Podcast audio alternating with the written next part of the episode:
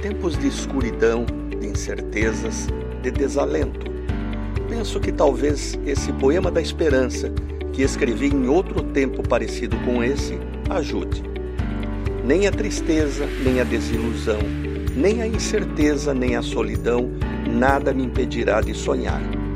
Nem o medo, nem a depressão, por mais que sofra meu coração, nada me impedirá de continuar. Nem o desespero, nem a descrença, muito menos o ódio ou alguma ofensa, nada me impedirá de viver e de perdoar. Mesmo errando e aprendendo, nunca deixarei de lutar, de agradecer e de recomeçar.